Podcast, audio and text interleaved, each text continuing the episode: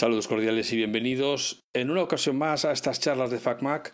Hoy venimos con invitado de lujo, una persona a la que llevábamos tiempo queriendo traer, que habíamos oído hablar de él por terceros, por cuartos y por quintos, y por fin hemos conseguido echarle el lazo.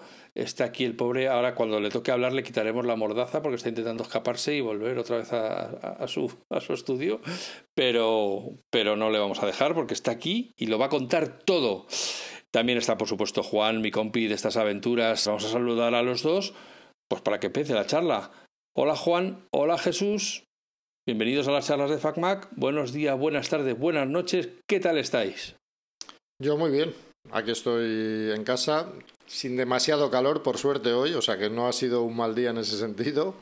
Y nada, pues bien, disfrutando un poco de las medio vacaciones, porque bueno, siendo autónomo, pues eh, nunca no, termina uno de desconectar del todo. No, no, siempre hay que estar ahí. Buenos días, buenas tardes, buenas noches. Cuando he oído lo que estabas haciendo la introducción, de que le llevo tiempo persiguiendo, me he acordado de que le he mandado un correo sobre la última respuesta de hace dos años. O llevo dos años persiguiéndole y por fin, por fin lo hemos capturado. Y aquí está para nosotros.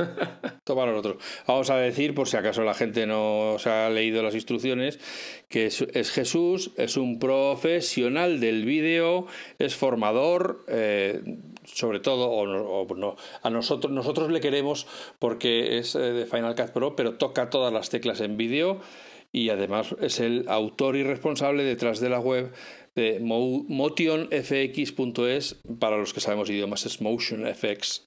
Sí, Sí, bueno, yo siempre lo he dicho un poco a medias. MotionFX, o sea, la primera parte en inglés, la segunda en español, punto es, pero vamos. Es que aquí todos somos de Gibraltar. Cuando llega el inglés. y no solo eso, también estabas eh, en un podcast que se llamaba El Corte Final, que es ahí donde yo te escuché y me enganché a escuchar. Y digo, qué bonito esto, qué bonito. Sí, luego empecé yo un podcast en solitario, grabé tres o cuatro capítulos y ahí se ha quedado desde agosto del año pasado. En algún momento digo yo que lo retomaré. Más que nada me daba pereza porque me empecé grabando en vídeo y no sé hasta qué punto es buena idea hacer un podcast vídeo y audio a la vez, dando importancia al vídeo, por así decirlo. Entonces lo he dejado ahí un poco en bypass, pero bueno, en algún momento digo yo que lo retomaré. ¿Tú no sabes que en casa del herrero cuchillo de palo? O sea, tú te dedicas al vídeo, no puedes sacar un podcast hecho en vídeo, tienes que sacar escrito a pues mano. Será eso, sí. Lo tendré que sacar todo en, en, audio nada más. Oye, ¿y lo publicaste? Sí, sí, sí, hay tres o cuatro capítulos. ¿Y cómo se llama? ¿Cómo se llama? El podcast de MotionFX.es. No fui muy original en ese sentido. El podcast de MotionFX. Le, le costó decidirse por el nombre, ¿eh? porque tenía varios. Me pareció el más lógico, teniendo en cuenta que estaba orientado hacia mi web, no no me complique mucho la vida. Pues a buscarlo todo el mundo cuando acabemos y vamos a subir las descargas y a reventarle el servidor. A ver, a ver. A, ver si así me animo a, hacer algún capítulo nuevo. Abrimos un, un, petition online para que Jesús siga con su podcast. Bueno, cuéntanos, cuéntanos a qué te dedicas. A ver, a qué te, haznos un resumen. Yo soy profesional del vídeo desde hace unos 18 años más o menos. Eh, bueno, pues empecé en, Madrid, digamos, yo estudié en Salamanca, no terminé la carrera, tengo que decirlo, hice comunicación visual y no la terminé. Eh, me puse a trabajar y entonces ya ahí fue cuando, digamos, definitivamente se puede decir que la dejé. Y, nada, pues estuve trabajando allí en varias productoras, en varias eh, televisiones y demás. Y eh, cuando iba a tener un hijo volví a Bilbao, que es mi ciudad natal, yo soy de Bilbao, aunque ahora mismo vivo en Salamanca. Y bueno, pues eh, me pilló justo la época de la crisis esta del 2008, tal y cual. Y estando en Bilbao, pues buscándome un poco la vida, anunciándome, pues ya había dado clases en Madrid presenciales y cosas por el estilo. Eh, me surgió la oportunidad de ir a la empresa que era Video to Brain. Allí grabé unos cuantos, unos cuantos cursos para ellos. Y bueno, pues viendo que se me daba más o menos bien y que. Mm, eh, pues todo lo que era la parte de poder grabar un tutorial, editarlo y tal, no me suponía ninguna complicación, hacer todo el proceso yo. Pues cuando Apple lanzó Final Cut Pro 10, que ahora ya es de nuevo Final Cut Pro solo, pero en su momento era Final Cut Pro 10, pues decidí empezar a hacer cursos online para mm, esa aplicación y como digamos que era totalmente nueva y encima inicialmente estaba en inglés, pues eh, la verdad es que normalmente se suele decir que un negocio de estos online necesita un tiempo para aclimatar, pues para aclimatarse no, ¿no? Para ganar clientela y tal, pues a mí la verdad es que me fue bien desde el principio. O sea, de hecho... O sea, porque llegaste en el momento adecuado. Exacto. Y es algo además, tristemente, de lo que... Porque claro, yo creo que es bueno pelearse al principio para ir aprendiendo. En mi caso llegué y dije, hostia, esto es muy fácil ganar dinero así. E, y, y luego fue al revés, es decir, me fue bien y cuando la cosa empezó a caer fue cuando tuve ya que empezar a, bueno, pues a comprender un poco mejor ¿no? cómo funcionaba un negocio online, cómo promocionarte y todo ese tipo de cosas. Y bueno, pues fue un proceso un poco a la inversa de lo que suele ser. Pero sí, básicamente fue eso. O sea, estaba en el momento adecuado, en el lugar adecuado. Sin saberlo realmente, sin ser consciente de ello. Antes de que la conversación se vaya por otros derroteros, vamos a dedicar unos segundos a odiar intensamente a Video to Brain, porque fue la que nos robó a Carlos Burges, a, a mi socio en FacMac y a partir de Video to Brain empezó ya su carrera meteórica en internacional. Lo que pasa que yo creo que cuando él empezó ya era LinkedIn Learning, ¿no? O estaba a punto de convertirse. yo cuando fui, sí. yo es que cuando fui era Video to Brain. O sea, luego ya lo compró Linda y luego ya Microsoft y pasó eso a LinkedIn Learning. Que fíjate, Pero vamos, yo cuando fui era yo me acuerdo de las risas que nos echábamos que en aquella época él era el responsable de FacMac, estuviera trabajando para Microsoft. O sea, que yo era sí. una de esas ironías de la vida, ¿no? Te ganas la vida haciendo noticias sobre Apple y sobre tal y, al final acabas trabajando para Microsoft. Es lo que le llaman vender el alma al diablo. Sí. Sabían, sabían, lo que se llevaban, no, no podían llevarse a mejor persona, así que... Cuando, cuando dices que te pones, o sea, aparece Final Cut Pro X, eh, te pones a hacer vídeos y formación, ¿tú ya sabías de edición del anterior Final Cut o también Sí. empiezas tú también? No, no, yo ya conocía el Final Cut Pro anterior. De hecho, por ejemplo, en esta empresa, en Video to Brain, yo hice un curso de Final Cut Pro en francés. Yo he vivido 10 años en Francia, entonces hablo bien francés. Mm, Relativamente bien, porque tengo bastante acento y eso, pero bueno, lo hablo bien.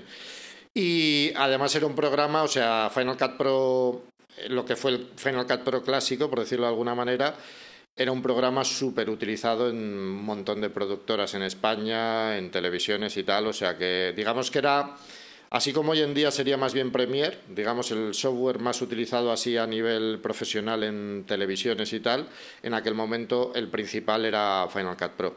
6, 7, en fin, todas las versiones que hubo. Entonces, digamos, O sea, que tú ya lo, tú ya lo Sí, conocías. sí, o sea, lo que era el Final Cut Pro clásico, sí, lo que pasa que el Final Cut Pro 10 fue un, o X, vamos, eh, fue un programa totalmente nuevo, o sea, no, no tenía nada que ver con el anterior. Yo escuché en aquella época mucha crítica, muchas quejas, Sí. mucho rasgarse las vestiduras por el cambio. ¿Tú cómo lo vivías? ¿Tú piensas que realmente era para mal, era para bien, pero no lo veían? O, bueno, ¿qué, ¿cuál es tu opinión de ese cambio? A ver, el, cambio, digamos que mm, se hizo mal. Y de hecho, por eso, digamos, Final Cut Pro perdió gran parte de, de ese sector. O sea, y se hizo mal porque se pasó de un programa muy completo que cada vez que había una nueva necesidad en el mundo profesional, digamos, pues al de poco tiempo, con alguna actualización o lo que sea, se veía suplido, a un programa que en cierta manera era muy distinto, o sea, no solamente exigía reaprenderlo totalmente porque era muy diferente a lo que había tanto a Final Cut Pro normal como a todos los programas de edición, sino que además tenía muchísimas carencias, realmente. O sea, eh, no tenía edición multicámara, no tenía, por ejemplo, eh, la posibilidad de exportar un proyecto para retomarlo en otra aplicación, eh, como, por ejemplo podía ser Pro Tools o algo por el estilo. Entonces, eh, el propio Randy Ubilos, el creador, dice que él, cuando se iba a lanzar el programa, lo que él quería era o bien que se lanzase en fase beta o bien eh, que se entregase, es decir, que cuando tú compras, comprases Final Cut Pro se entregase una licencia de Final Cut Pro 7, que seguía siendo el programa, digamos, estándar en la industria audiovisual, y otra de Final Cut Pro 10 hasta que Final Cut Pro 10 estuviese adaptado, digamos, a, un entorno profesional de verdad.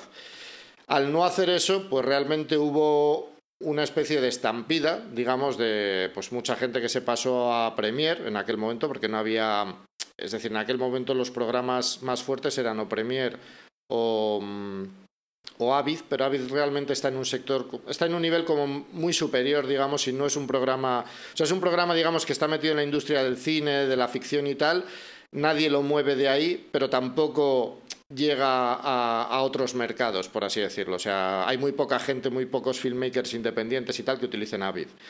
Entonces, eh, en ese movimiento Apple perdió, digamos, una parte de la clientela que tenía y ganó otra al mismo tiempo. O sea, todo lo que era gente independiente y tal, pues ahí empezó a ganar mucho, digamos, empezó a tener mucho, mucho éxito eh, porque básicamente era barato. Es decir, en aquel momento eh, pues si querías usar Premiere tenías que irte a una suscripción de estas que eran 600 o 700 pavos al año, al final es lo que pagas, y Final Cut Pro ahora vale 350 euros, pero cuando salió creo que eran 280 o 300, no me acuerdo, y era un único pago, y desde entonces de hecho no se ha vuelto a pagar por ninguna actualización. Entonces, digamos que empezó a tener éxito, pues eso, entre gente, yo que sé, que hacía corporativos, que hacía eh, vídeos de bodas, en fin, todo ese tipo de gente, profesionales más eh, freelance y cosas por el estilo, pues ese fue, digamos, el mercado que fue conquistando, conquistando poco a poco Final Cut Pro. Porque el anterior, el 7, era más caro. ¿O era.? Sí. El Final Cut Pro 7, digamos que se vendía en una suite completa, o sea, no era solamente el programa, era una suite completa que costaba mil euros, que también era barato para lo que era, porque estaba Final Cut Pro 7, estaba Motion, eh, tenían un programa que se llama Color, que era para hacer corrección de color, eh, única y exclusivamente. Estaba Compressor y había un par de aplicaciones más. Una que no recuerdo el nombre, que era para animación de texto. Y, mm, y había un par de ellas más, no recuerdo cuáles, pero vamos, había un par de aplicaciones así más. Entonces, era un programa también que tenía éxito por eso, porque tenía un precio razonable, digamos. entonces, estás hablando del programa de edición eh, pero también grabas, eh, es decir, ¿vas con la cámara a hombros grabando o tú no? Yo, yo sí he hecho algún trabajo de ese tipo. Yo, a ver, yo cuando estaba en Madrid era y empecé a trabajar en televisión y cosas de esas, era editor puro y duro, porque en, televisión, digamos, el trabajo está siempre muy segmentado. Entonces, cuando yo me puse con el tema de los cursos y tal, también empecé a hacer algunos trabajos de vídeo grabando yo y eso, pero no es algo, es decir, sí he hecho alguna cosa y si tengo que hacer algo sencillo, soy capaz de hacerlo, pero digamos que no soy un filmmaker de estos, mm, yo que sé, como los que se puede ver en YouTube y demás, que, ¿no? que, lo hacen todo ellos, que tal, que van con su cámara a grabar por ahí, eso. O sea, yo estoy más centrado en lo que es eso, en mi página web y luego en hacer trabajos, eh, pero más siempre como en postproducción, o sea, que no me pasen el material, eso es, edición, corrección de color o lo que sea, pero detrás del ordenador, digamos. Oye, la, premisa eh, que siempre manejo cuando hablo de Final Cut eh, Pro, y eso así lo he hablado con, cuando hicimos eh, la entrevista con Mark Back, el, el mutador que vive en Los Ángeles, etcétera, es que Apple básicamente ha abandonado Final Cut. A ver, yo creo que Apple... Está, está pasando de los usuarios pero de ida y de vuelta está pasando. Sí, a ver, yo creo sinceramente que el problema con Final Cut Pro es que Apple ahora mismo no sabe muy bien qué hacer con él. Eh, ¿A qué me refiero? Cuando Apple, cuando Apple lanzó Final Cut Pro 10, se incorporaron un montón de funciones pensadas para profesionales y pensadas además, además para lo que venía ahora, o sea, lo que venía después, ¿no? Todo el tema de metadatos, en fin, cosas que prácticamente ningún programa tenía o las tenían muy en pañales, digamos, y ellos fueron los primeros en dar ahí. ¿Qué es lo que sucedió? Pues lo que os he comentado, ese sector profesional no lo consiguieron conquistar de nuevo. Entonces, empezó a tener éxito entre usuarios, digamos, que no tenían tantas necesidades de esas cosas y más bien tenían de otras. Eh, a día de hoy, pues la verdad es que hace 3, 4 años aproximadamente que las actualizaciones de Final Cut Pro son muy básicas, o sea, muy traen muy pocas novedades y demás. Y da la sensación efectivamente de que Apple eh, no le está prestando la atención que debería y que podría. ¿Por qué? Pues sinceramente, como nunca dicen qué es lo que sucede o qué es lo que hay detrás, pues no lo tenemos muy claro. Yo supongo, por ejemplo, que el haber sacado el Final Cut Pro para iPad habrá ocupado tiempo. Me imagino que yo, yo siempre, vamos, lo que he leído por ahí es que Apple no tiene normalmente grupos de ingenieros fijos para aplicaciones ni nada de eso, sino que tiene grupos de ingenieros que va pasando de unos proyectos a otros. Entonces me imagino que toda esta etapa también de, de pasarse a Apple Silicon, en fin, todo ese tipo de cosas, digamos que les ha mantenido mm, pues un poco alejados de Final Cut Pro y supongo que en parte también es porque mm, el sector que han tenido que o sea, el sector que han conquistado al final, por así decirlo, es un sector que no es tan demandante. Entonces, no han tenido esa necesidad a lo mejor de eh, yo qué sé, de apretar las tuercas, ¿no? Para, para seguir avanzando, para seguir conquistando terreno y demás. Yo siempre digo una cosa, es decir, es cierto que Apple no saca actualizaciones ni nada de eso, espero que la cosa cambie ahora que el nuevo, o sea, ahora que Final Cut Pro para iPad está y es mediante suscripción, entiendo que van a tener que hacer algo, o sea, no puede ser que te cobren por una suscripción y el programa esté tres años sin avanzar, o sea, entiendo que van a tener que hacerlo avanzar y que eso se trasladará a ambos programas. Pero es curioso porque luego cuando te metes en la App Store y ves cuáles son los programas más vendidos de pago y tal, Final Cut Pro siempre está entre los primeros. Entonces, es algo curioso, ¿no? Pero no sé hasta qué punto eso estará trucado o no estará trucado, pero siempre está ahí. Yo tengo mi teoría, que es que Apple no actualiza eh, Final Cut para no darle trabajo a Jesús y que sus cursos sigan siendo válidos sin tener que actualizarlos. Pues yo preferiría que lo actualizaran. pues, pues, haberlo dicho. Hombre, ahora llamamos a Timoteo y le decimos, actualiza ya. actualiza ya.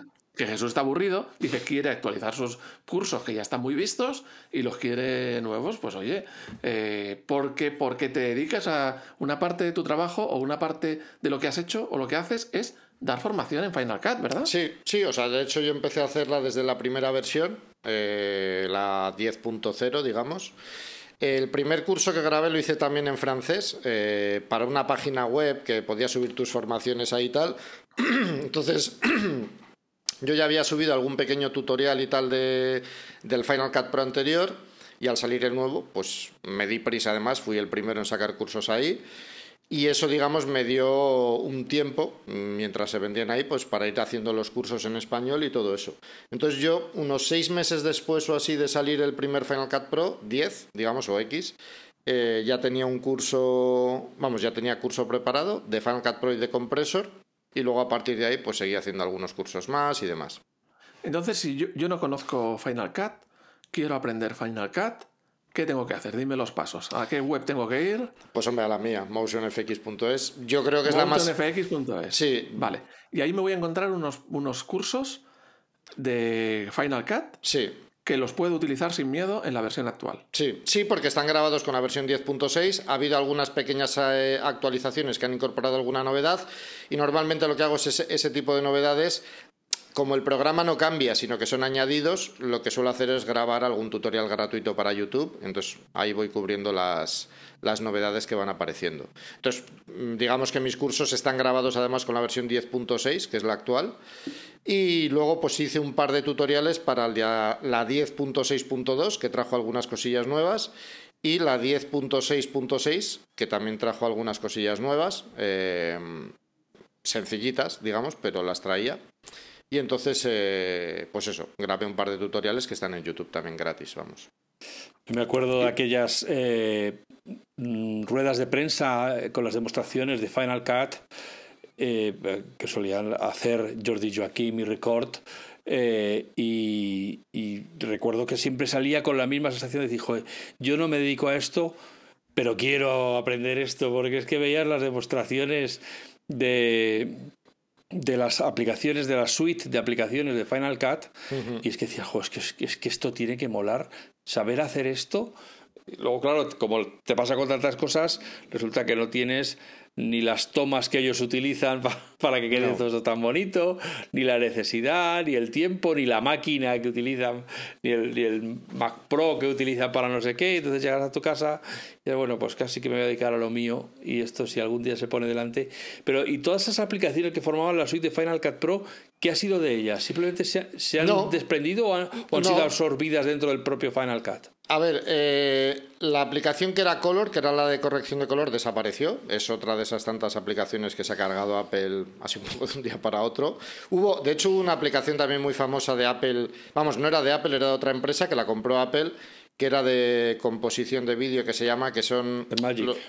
¿no? Em, lo tenía en, la, en esto. Eh, Shake se llamaba. Ajá, eh, era un, programa de composición por nodos que se llama, que básicamente los programas de composición se utilizan normalmente para unir eh, la imagen real con los efectos especiales que se hacen en 3D y ese tipo de cosas, ¿no? Y luego hacer algún pequeño retoque y cosas de esas. Pues ese era un software, era el estándar incluso en aquel momento en la industria, o sea, era el más utilizado.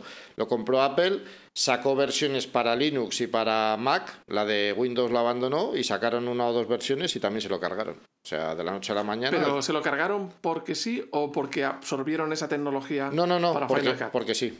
Porque sí, porque esa tecnología es muy específica y no está incorporada. Ahora, DaVinci Resolve eh, ha incorporado otro, programa que es muy similar, más avanzado, porque ha seguido en el tiempo, se llama Fusion, pero es un programa además que, eh, es decir, eh, DaVinci Resolve no, no, es que lo haya integrado, o sea, básicamente lo que ha hecho ha sido meterlo a martillazos, es decir, ahora tienes una pestaña que es Fusion y funciona como funcionaba prácticamente el programa original, pero es, es digamos, es un software en sí mismo, o sea es muy complejo de utilizar porque funciona mm, con lo que se llaman nodos y, y es un software que no puedes convertir fácilmente a un programa de edición y utilizarlo por capas y demás como se utiliza normalmente en edición. Así que fue un programa que se cargó. Y luego, bueno, con respecto a la suite, Motion, que es un programa, es una especie de After Effects mucho más básico en muchas cosas y tal, también es más rápido, ¿no? Y bueno, pues es un programa que está bien, sin llegar a ser tan avanzado, sí que sigue existiendo, porque es con el programa además con el que se pueden crear, por ejemplo, plantillas de títulos, transiciones y cosas de esas para Final Cut bastante fácilmente, sabiendo usar el programa, evidentemente. Y luego Compressor, que era el software, digamos, de compresión de vídeo, eh, que te permite también hacer ajustes específicos de render para Final Cut Pro y todo eso, ese también lo mantienen. O sea, desapareció Color y desaparecieron un par de, colores, de programas más. Pero digamos que todo sí. Sí, yo recuerdo, recuerdo una demo de que cogían unas mariposas y las empezaban a duplicar para que aletearan y formar una, una especie de banda de mariposas y tal. Que dije, joder, es que eso Sí, eso se puede hacer con, con, Motion, se sigue pudiendo hacer. O sea, es un programa, no ha, no ha tenido una evolución enorme a lo largo de estos años tampoco, porque digamos que Motion lo que se ha hecho con él ha sido supeditarlo un poco a las necesidades de Final Cut Pro. Entonces, por ejemplo, eh, Final Cut Pro desde hace ya unas versiones puede utilizar eh, objetos 3D básicos, pero los puede utilizar. Entonces, todo eso se integró en Motion también. El último tracker que se ha integrado, pues también se ha integrado en Motion, digamos. Entonces, normalmente esas novedades, eso, van pasando de, de Final Cut Pro, digamos, a Motion, pues para poder seguir utilizándolo, digamos ahí. ¿Y hay un miedo real de que Apple diga discontinuamos Final Cut, buenas noches y muchas gracias? Yo lo tenía, pero habiendo sacado un Final Cut Pro para iPad hace dos meses, no sé, no tendría, yo creo que mucho sentido. ¿Tú crees que, que, haya demostrado que sigue interesado y que a lo mejor eh, no ha salido antes? O sea, no han hecho movimientos, como decías, en los últimos tiempos porque han estado dedicados a otras cosas o incluso al iPad. Sí, yo entiendo, yo entiendo que ha tenido que ser eso porque eh, Final Cut Pro para iPad, sin ser ninguna maravilla, porque la verdad es que llevo unos días utilizándolo y no es que me parezca, o sea, le faltan muchas cosas para llegar al Final Cut Pro de Mac, pero sí que es un programa, es decir, es un programa hecho a medida del iPad, en el sentido de que eh, Blackmagic, por ejemplo, sacó DaVinci Resolve para iPad con limitaciones en cuanto a las pestañas que hay de función, ¿vale? Por ejemplo, antes hablaba de la de Fusion, esa no existe en el DaVinci Resolve para iPad. Solamente está en la de edición y corrección de color. Pero es un programa, es una, es una conversión realmente uno a uno, es decir, no hay diferencias entre el DaVinci Resolve de Mac o de PC y el de iPad. O sea, lo han pasado tal cual. Eso es. En cambio, Final Cut Pro para iPad es un software nuevo, es decir, tiene, es decir, cualquiera que haya utilizado Final Cut Pro va a reconocer muchas cosas, no le va a costar demasiado adaptarse, pero es un programa hecho para el iPad, es decir, eh, cuando tú vas a manejar cualquier regulador o lo que sea, son más grandes para poder hacerlo bien con el dedo, con comodidad, o sea, eh, le han incorporado como una especie de ruletita para que sea más sencillo mover, por ejemplo, un clip de vídeo o el corte de un vídeo frame a frame, es decir, es un software pensado realmente para, pues para ser utilizado en un dispositivo táctil. En cambio, mm, DaVinci Resolve no. Es decir, se puede utilizar bien, razonablemente bien, pero no han tenido ese proceso, digamos, de conversión. ¿Es compatible con el Apple Pencil? O sea, ¿se puede usar el Apple Pencil en Final Cut en el iPad? Sí, sí, además tiene algunas funciones que, por ejemplo, Final Cut Pro, una de las cosas, digamos, nuevas que trajo cuando salió, es que cuando tú te mueves por la línea de tiempo, sin hacer clic, mueves como el cursor temporal, digamos, de lado a lado. eh, eso mismo, por ejemplo, se puede hacer en, en el iPad con el Apple Pencil sin llegar a tocar la pantalla. Es decir, cuando lo acercas y mueves el Apple Pencil, mueves ese cursor temporal rápido, por así decirlo, y cuando ya haces clic y arrastras es cuando mueves el cursor temporal principal. O sea que en ese sentido se han hecho un buen trabajo de adaptarlo realmente al iPad, a lo que es una interfaz táctil. Sin ser un ordenador, siendo un iPad, tú encuentras que, bueno, claro, también tienes mucha, mucha experiencia y mucha tradición con el ratón y el teclado, pero tú encuentras agilidad que es que es eh, ágil, rápido y cómodo moverte con el, eh, con el iPad, Eh, Final Cut. A ver, yo no soy muy de iPads, eso es lo primero de decir. Es, es decir, es un dispositivo que yo personalmente he tenido varios y siempre los termino vendiendo porque no los uso, la verdad. O sea, así como me has dicho tú en el avión, yo no, digamos, como no me veo en esa tesitura de tener que trabajar en muchas ocasiones en movilidad y tal, siempre ha sido un aparato que cuando me lo he comprado, al final ha acabado siendo un aparato que uso en la cama para ver vídeos, navegar un poco por internet y poco más. Eh, pero digamos que sí que es eh, para aquellos, digamos, que quieran, que tengan un iPad ya que sea compatible. Eh, bueno, pues eh, se puede utilizar bien, digamos. O sea, sí te da una cierta agilidad. Eh, además, eh, con los procesadores M1, que es el requisito mínimo, va muy fluido, o sea, es la verdad. A mí sí que me ha parecido que esta primera versión no es del todo estable, digamos, o sea, no es que se cuelgue constantemente, pero tiene algún cuelgue más que, que Final Cut Pro para Mac. También es verdad que yo el iPad en el que lo estoy usando es un M1 con 8 GB de memoria RAM y tal, entonces supongo que en alguno de los modelos que ya suben a 16, que son los de un tera para arriba, pues irá un poquito mejor y eso. Pero bueno, me parece que es un programa que mmm, si realmente lo hacen evolucionar, pues acabará siendo un buen programa de edición de vídeo para dispositivos, bueno, pues para los iPad, básicamente, porque es en lo único que funciona. ¿Y has hecho ¿Has hecho formación? No. ¿Has preparado vídeos? No, porque ya digo que inicialmente no me ha terminado de convencer mucho, al menos al principio. Estoy grabando un curso de él para otra empresa y tampoco he visto una enorme demanda. O sea, yo creo que es un programa que para que despegue de verdad en el iPad eh, necesita, yo diría que seis meses, un año, para que realmente algunas funciones que faltan en el Mac de, o sea, en, en, en el iPad, que sí que están en, en Final Cut para Mac, eh, las desplieguen ahí o se las añadan o lo que sea. ¿Y no es, no es de alguna manera el, el, Final Cut para iPad la búsqueda de un público nuevo que hasta ahora no está expuesto a este tipo de edición? Al, pues eso, al youtuber, Yo... al influencer, al, al que maneja redes sociales, que pueda editar rápidamente sobre la marcha, que no tiene la misma, los mismos requisitos que el filmmaker habitual. Sí, a ver, yo creo que sí, que por un lado eso sí es así. Eh, porque además, de hecho, es decir, a mí si alguien me preguntara, eh, es decir, es usuario de Final Cut y me dice, oye, que me compré un iPad o un Mac para editar por ahí, es un Mac de cabeza. O sea, porque en el iPad no puedes, por ejemplo, utilizar almacenamiento externo para editar, tienes que pasarlo todo a la memoria interna del, del, iPad, con lo cual, si trabajas en proyectos grandes, pues te vas a tener que gastar un pastizal en un iPad con muchísima capacidad de almacenamiento. La pantalla es en general más pequeña, te puedes ir al modelo 13 pulgadas, pero, pero sigue siendo un poquito más pequeño. O sea, me parece que es eso, que es más para una clientela nueva y también pues para gente a lo mejor que utilice Final Cut Pro ya y que ya tenga un iPad, ¿vale? Pero desde luego lo que yo sí que no haría sería decirle a alguien, pues sí, cómprate un iPad y, y que vas a tener Final Cut. Mm, no, personalmente no lo haría, la verdad. ¿Has utilizado en el iPad eh, otro software para comparar como DaVinci que salió recientemente? Sí, DaVinci lo he tocado poquito, pero sí lo he tocado. DaVinci digamos que funciona un poco como en el Mac, eh, bueno, pues con las limitaciones que tiene. Es un programa también que es más exigente en cuanto a recursos, digamos, que, que Final Cut. Entonces, esa es, digamos, la mayor limitación que veo yo de cara a utilizarlo en el iPad. Sobre todo si te metes en cosillas complejas, o sea, lo que es para editar un par de vídeos, un par de correcciones de color, cortar un poquito y tal, va bien, pero si te metes en cosas un poco más complejas ya empieza a renquear un poco más. Y luego sí que he utilizado desde hace unas cuantas versiones, de hecho he hecho algunas formaciones y tal también sobre él, este Luma Fusion. Luma Fusion lo bueno que tiene es que es un pago único, salvo algunos extras que tienes que pagar aparte, pero te olvidas ya de tener que volver a pagar.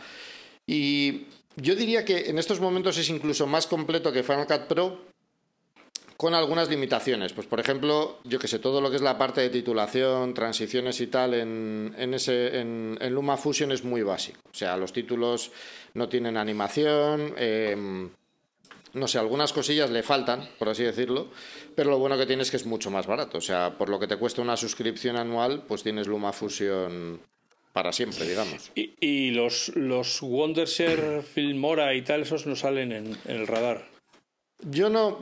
A ver, son por ejemplo, el que sí que he utilizado en el Mac últimamente para el tema de los subtítulos, que funcionan sorprendentemente bien además, es este, ¿cómo se llama?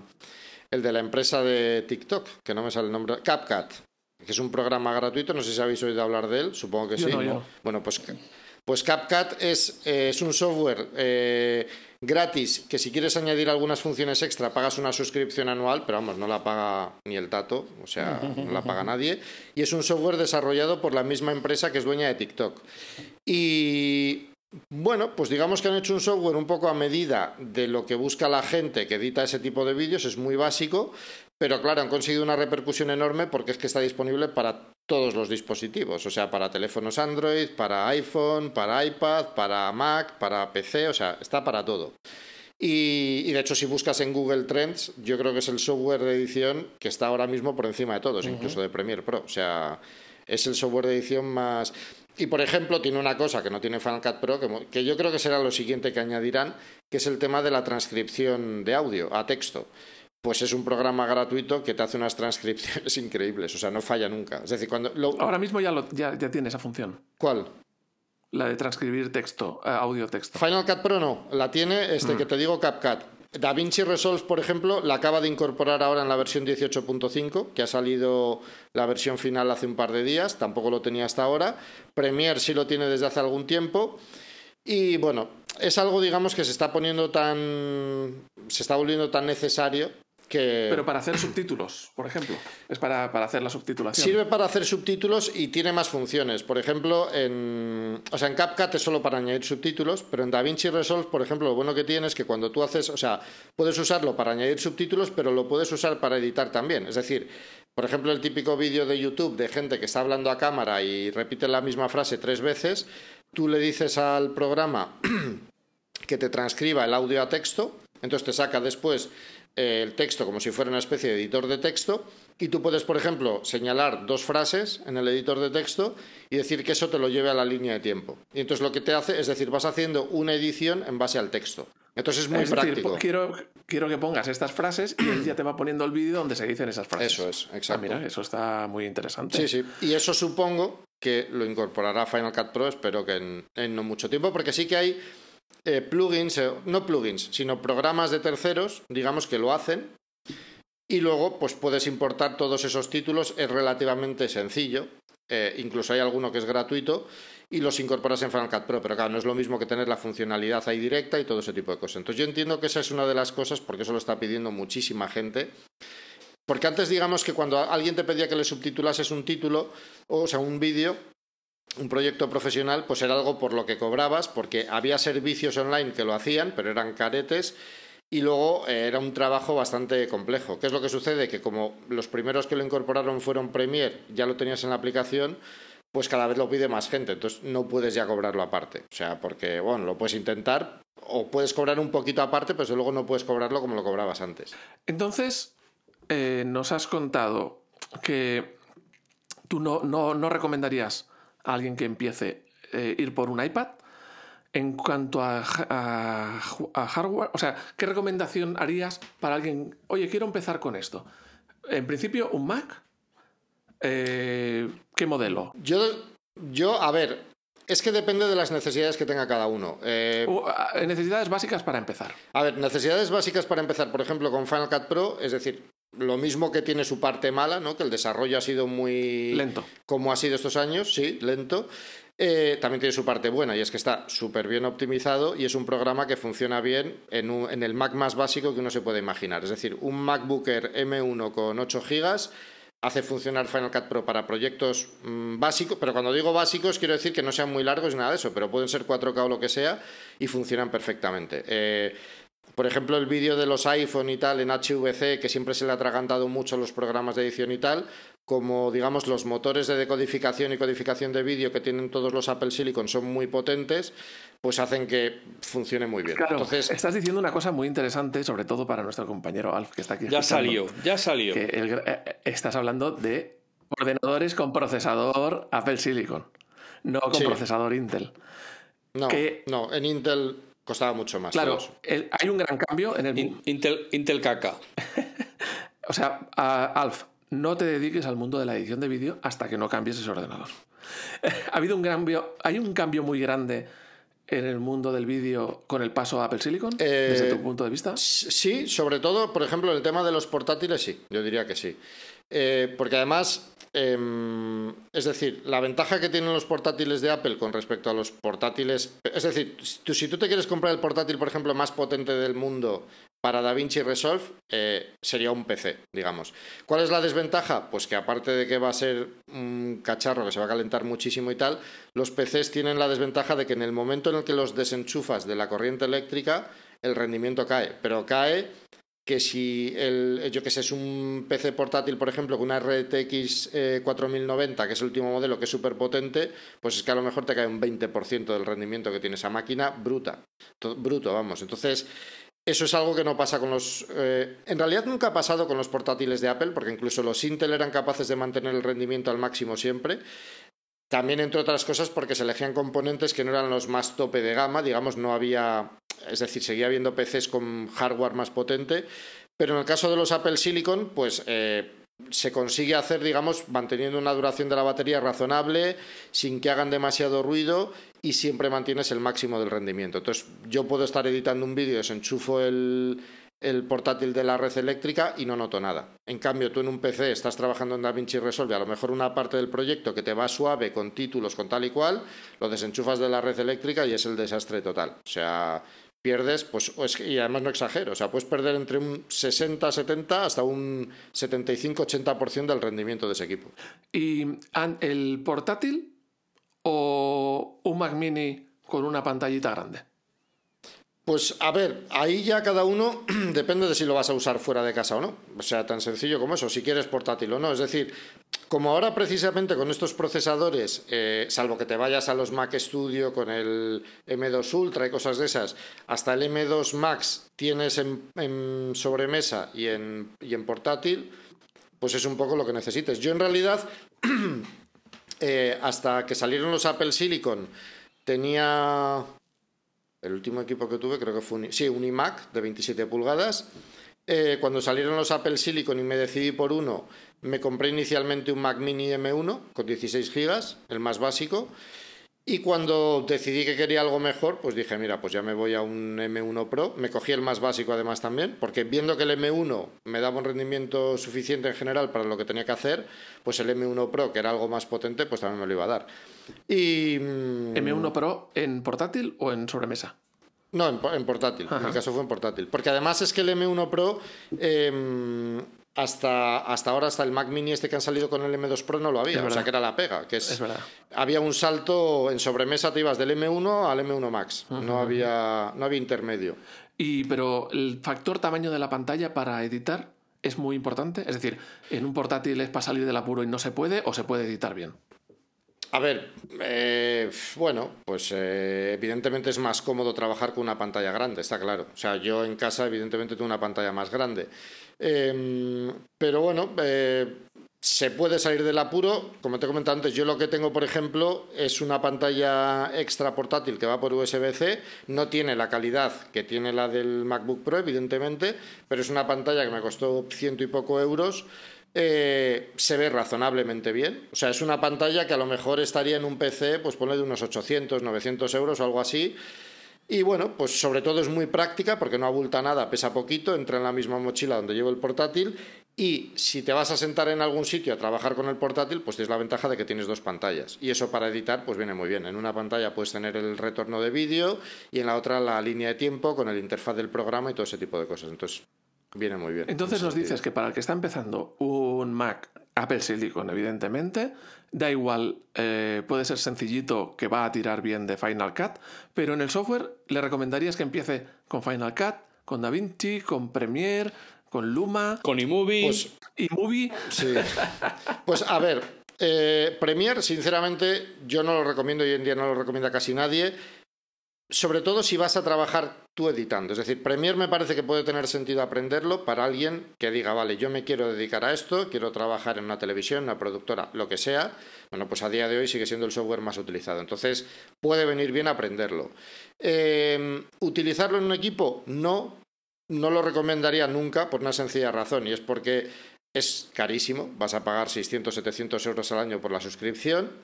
Eh, es el programa que peor está optimizado de todos, es decir, ahí donde Final Cut Pro y DaVinci Resolve vuelan, mmm, Premiere Pro renquea mucho. Ha mejorado bastante con el paso a Apple Silicon también, pero vamos, sigue estando muy por detrás. Y cuando hablo de rendimiento no hablo necesariamente del tiempo de render final, porque para mí eso es lo de menos al final. O sea, salvo que tengas que entregar vídeos ahí a machete, que suele ser raro, tú dejas haciendo a tu ordenador un render en momentos de descanso por la noche y al día siguiente vienes y tienes ya el vídeo.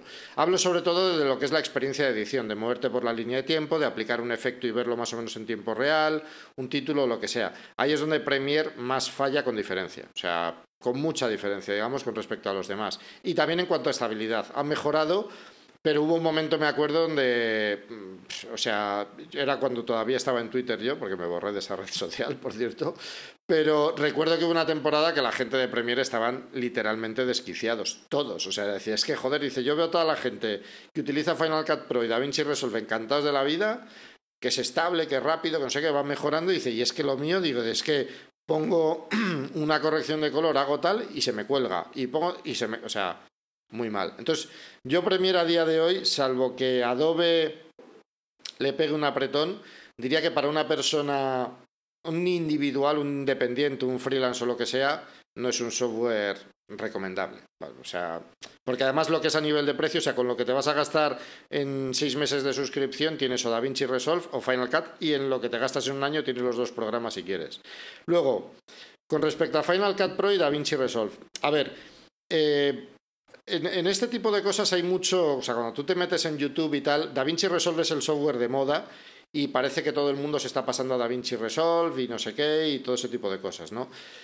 Yo lo que creo es que al final eh, un programa de edición, pues es un poco, yo qué sé, como cualquier otra decisión, ¿no? Como cuando te vas a comprar un coche o te vas a comprar una casa. Es decir, cuando te vas a comprar un coche no dices, bueno, me voy a comprar uno de 300 caballos eh, porque es el más potente. No, te compras un coche que se adecue un poco a tus necesidades. Entonces, eh, en ese sentido, es verdad que Final Cut Pro no ha tenido el desarrollo que se merece, por así decirlo.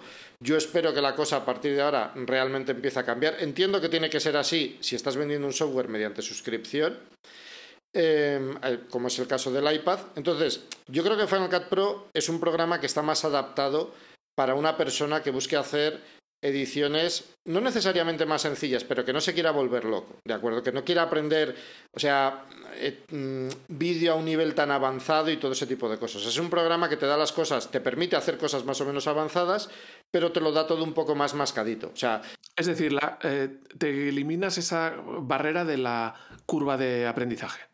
O la. Eso es, la reduces mucho. O sea, yo siempre digo una cosa, pongo un ejemplo en sentido muy sencillo. Es, tú te metes en DaVinci Resolve eh, y un clip que tengas que todavía no hayas ni siquiera llevado a la línea de tiempo, le haces un clic con el botón derecho y te salen yo que sé, 40 o 50 opciones diferentes. Haces lo mismo en Final Cut y te salen 12 o 15, por decirte algo. Eso, pues claro, eso lo hablábamos el otro día también en un capítulo, pues eso, que a veces el, el, hecho de que te salgan tantas opciones es que te abruma y si eres un profesional sí. que llevas 10 años usando el mismo software, pues vale, ya, perfecto. Pero si no, es que a veces hasta te echa para atrás. Nosotros en la empresa hemos usado algún software, no de edición de vídeos, sino otras cosas que era tan potente y tan completo y tan que, que, lo hemos abandonado todo el mundo porque nadie se atrevía a acercarse a él. O sea, te echaba para atrás. Sí. Es un poco, a mí por ejemplo me ha pasado, y, lo, y algunas lo he hablado con gente, pues es un poco igual lo mismo que es la diferencia entre Excel y Numbers. Es decir, seguramente para una empresa que necesite todo ese tipo de yo la verdad es que esos programas se me dan todos fatal, pero vamos, incluso Numbers, que es sencillito, pero quiero decir que soy consciente por todo lo que sé, porque te, sé que tiene incluso el lenguaje de programación detrás y tal, que Excel es mucho más potente. ¿Lo necesita realmente? Pues en muchos casos no. Entonces, yo es un poco eso, eh, cuando la gente, porque hay gente que dice, no, Final Cut Pro está... Además que no sé, o sea, muchas veces cuando se habla de software, por lo menos no sé si pasará en otros, pero pasa en el mundo del vídeo, parece que todos tienen que morir menos uno, como si fueran los inmortales, y no es eso, ¿no? O sea, yo creo que los programas pueden coexistir.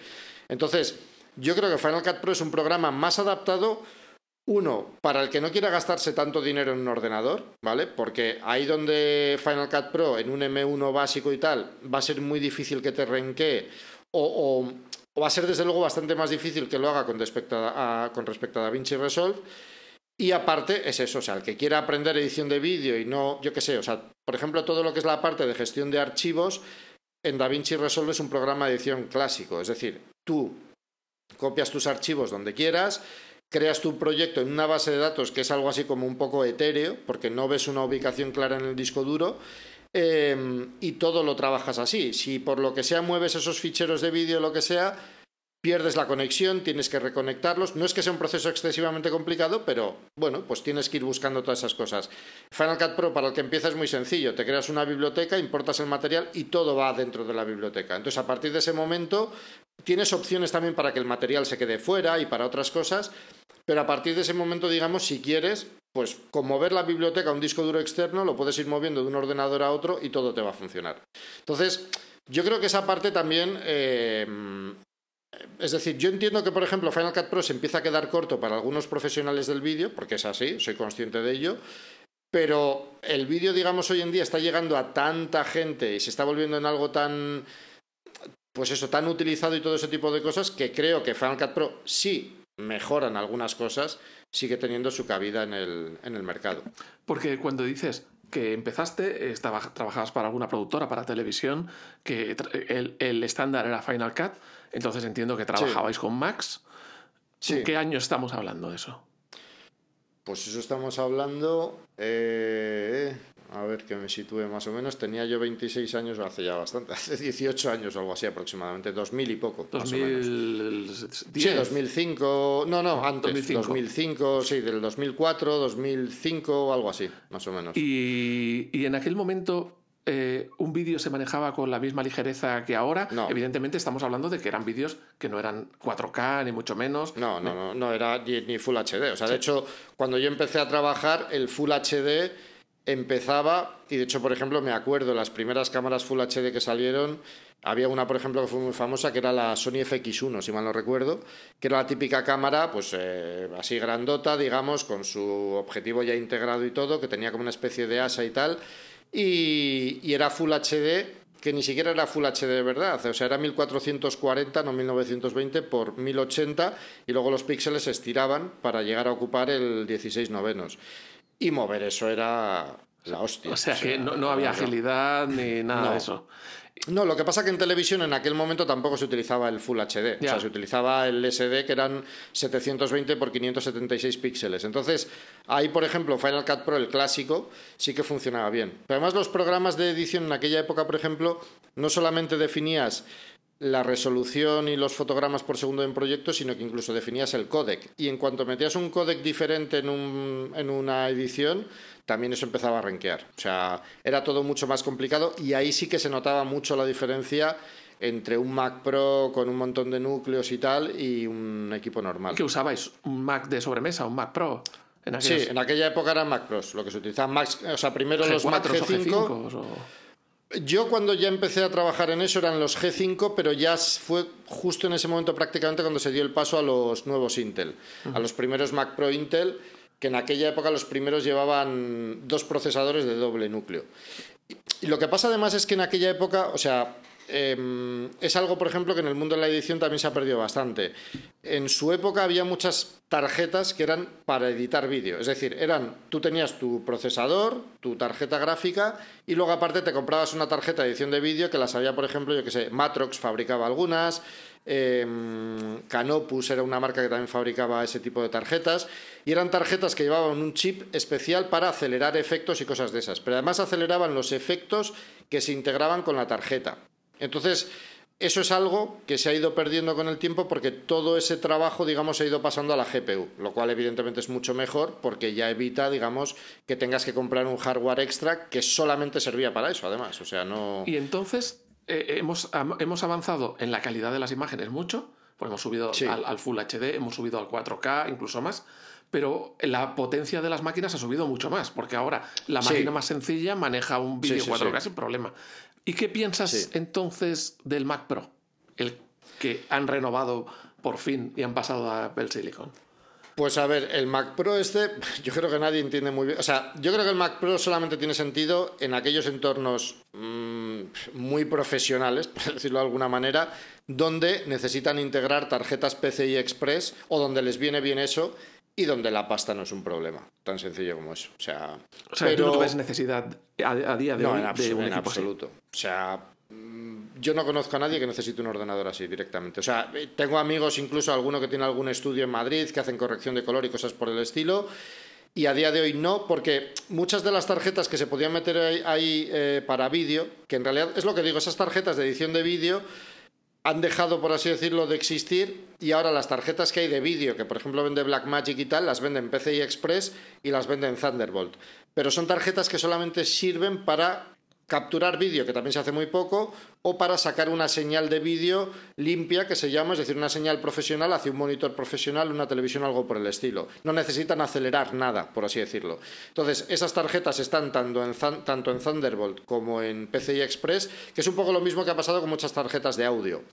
Entonces, eh, se pueden poner en un Mac Studio sin ningún problema, conectándolo por Eso es, eso. O sea, no es que solamente las puedas poner, es que te puedes comprar la PCI Express y meterla en una caja de PCI Express a Thunderbolt o la puedes comprar, o sea, hay muchas que venden, o sea, venden el modelo en PCI Express y en Thunderbolt directamente. Entonces, piensas como yo, eh, es un tema que ya hablaba con Alfa hace tiempo, que el Mac Pro es simplemente para callar a los quejosos de que Apple no había sacado un modelo profesional expandible. Sí, a ver, el, modelo Intel que sacaron, como se podían meter GPUs, me parece que sí que tenía más sentido. Porque era más porque... lo necesitaba. El Intel necesitaba todos esos apoyos que el Apple Silicon no necesita. Hombre, pero no solamente, es decir, ya no solamente es una cuestión de apoyos o no, es que es una potencia realmente extra. Es decir, eh, es decir, si el, actual Mac Pro, por ejemplo, Apple sacase, aunque fuesen ellos mismos, pero sacasen tarjetas gráficas, entre comillas, que potenciasen toda la parte de GPU, me parece que ese equipo podría tener sentido, porque podrías añadir más potencia de GPU que sí que puede llegar a ser necesaria y puede venir bien. Pero como no hay ese hardware específico, pues tienes que tener unas necesidades muy, muy, muy concretas para que realmente necesites un equipo así. O sea, que con, el estudio ya queda cubierta la necesidad de un profesional en casi todos los casos. Yo desde luego la parte, o sea, para lo que es el profesional del audiovisual, creo que el Mac Pro tiene muy poco sentido, salvo lo que digo, casos muy específicos donde a lo mejor, yo qué sé, necesiten eso. Eh, el ejemplo que ellos ponían, ¿no? Eh, puedes capturar eh, no sé cuántas señales de vídeo en tiempo real. O sea, cosas súper específicas realmente que mm, necesiten sí o sí del, del, ancho de banda, digamos, del PCI Express, pero vamos, en el 99% de los casos. De hecho, es que no. O sea, te, tú te metes en grupos de Blackmagic, de DaVinci Resolve, de Final Cut Pro y tal. Y la gente se compra Mac Studios, pero nadie se compra Mac Pro. Porque hablaban, en el ejemplo, hablaban de la tarjeta Afterburner. ¿Qué era esa tarjeta Afterburner que ya no hace falta?